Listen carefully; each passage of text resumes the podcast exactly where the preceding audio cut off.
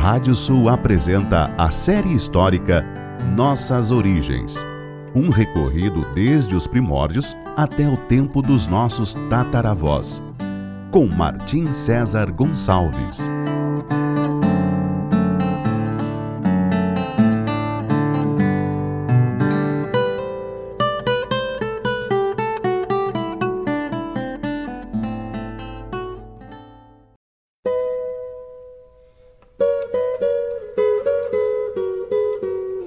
Série histórica Nossas Origens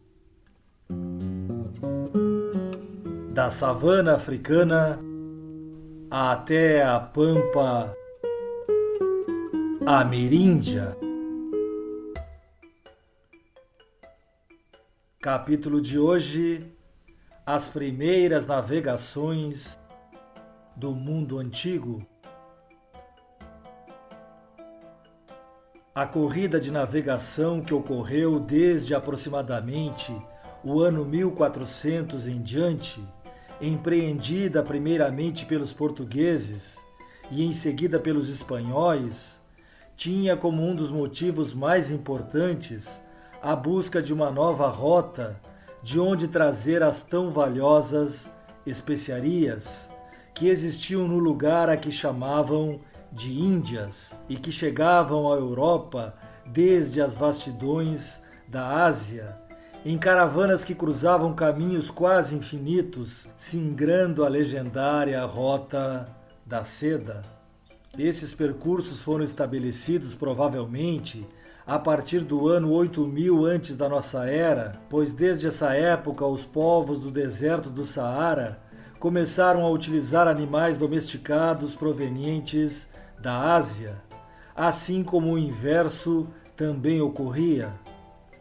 Até a descoberta do caminho marítimo para as Índias pelos portugueses, façanha protagonizada pelo almirante Vasco da Gama em 1498, foi esta a grande via de intercâmbio entre asiáticos e europeus Parte dessa rota era feita maritimamente pelo Oceano Índico e pelo Mar Vermelho, depois pelo Rio Nilo e por terra até o Mediterrâneo.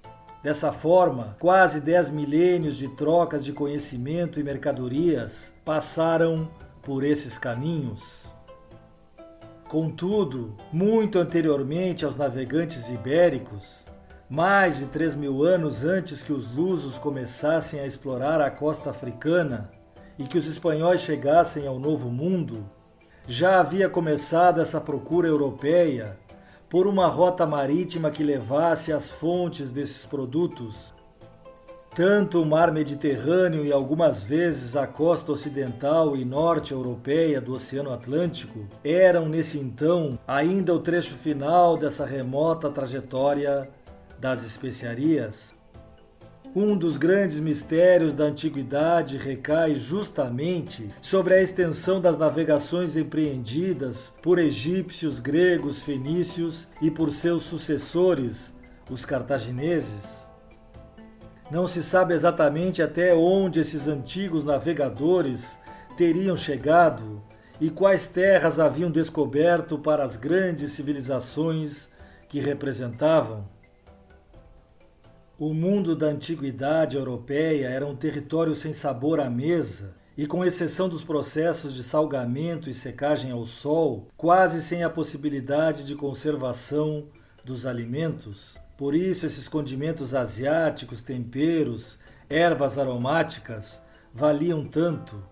O próprio sal se equivalia ao ouro e chegou à Europa provavelmente através do Mar Vermelho ou pelos inóspitos desertos do Sinai ou do Saara. Foi no Antigo Egito que começou a cura da carne com a utilização do sal em sua conservação, propriedade que o tornava um elemento extremamente valioso.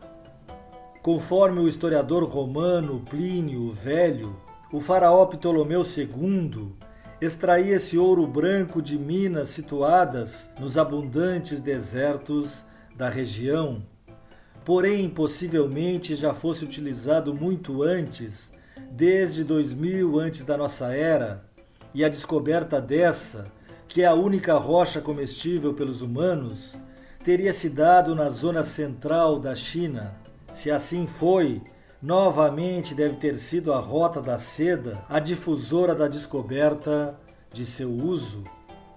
No entanto, em múmias preservadas de 3000 antes da nossa era, foram encontrados resquícios de sal, comprovando que ao menos as propriedades preservadoras desse material já eram conhecidas pelos egípcios.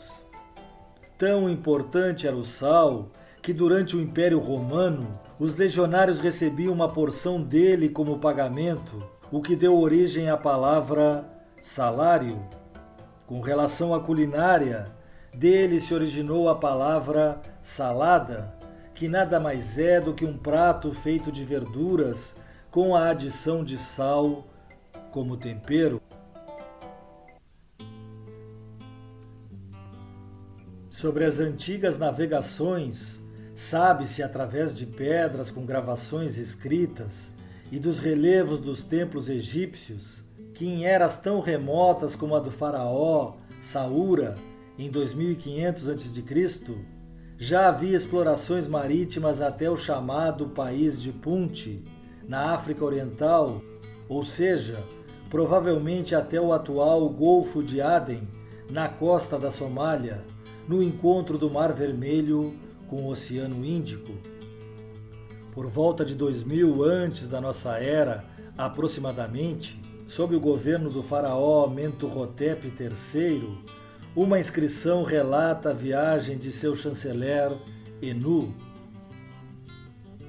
Fui enviado a conduzir barcos ao país de Punte para trazer ao faraó especiarias aromáticas que os príncipes do país vermelho coletam profusamente, posto que elas entusiasmam a todas as nações. No templo funerário da rainha Hatshepsut, de cerca de 1500 antes da nossa era, há uma inscrição atestando que ela teria enviado uma expedição ao limite do seu mundo conhecido. Heródoto também relata que em tempos do faraó Necau II, por volta de 600 antes da nossa era, esse soberano teria financiado uma expedição fenícia que deveria fazer a circunnavegação da África através do Mar Vermelho, fazendo escalas quando necessário, retornando pelas colunas de Hércules.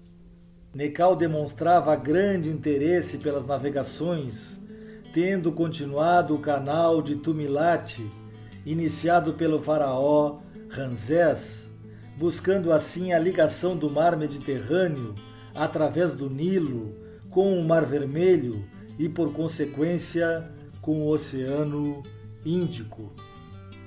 Segundo Heródoto, outra tentativa de fazer essa ligação entre o Mar Vermelho e o Mar Mediterrâneo teria ocorrido durante o domínio do rei persa Dario o Grande Porém, autores antigos como Aristóteles, Plínio Velho e Estrabon relatam que ele não conseguiu terminar a monumental obra de engenharia. Com relação à circunnavegação da África, não se tinha nesse então ideia de sua imensa extensão costeira.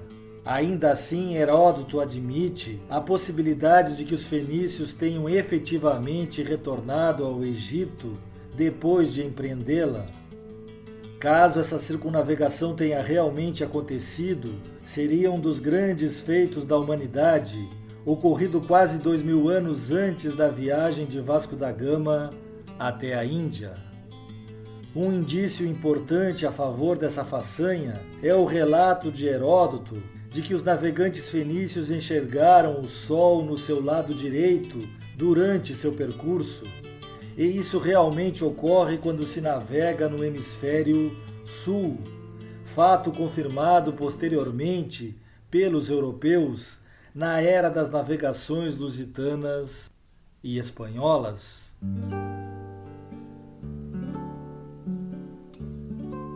Sobre essa impressionante navegação, Heródoto escreveu que havia sido determinado pelo Faraó que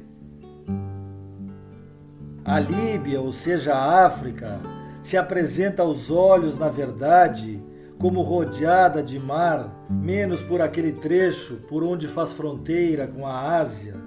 Este descobrimento se deve a Necal, faraó do Egito, que foi o primeiro ao menos que eu saiba, em mandar fazer a averiguação, pois havendo utilizado aquele canal dos faraós, que começou a abrir-se desde o Nilo até o seio arábico, despachou em um navio a certos fenícios, ordenando-lhes que voltassem pelas colunas de Hércules, o estreito de Gibraltar, ao mar boreal ou Mediterrâneo, até chegar novamente ao Egito. No próximo capítulo falaremos sobre as últimas navegações do mundo antigo. Até lá!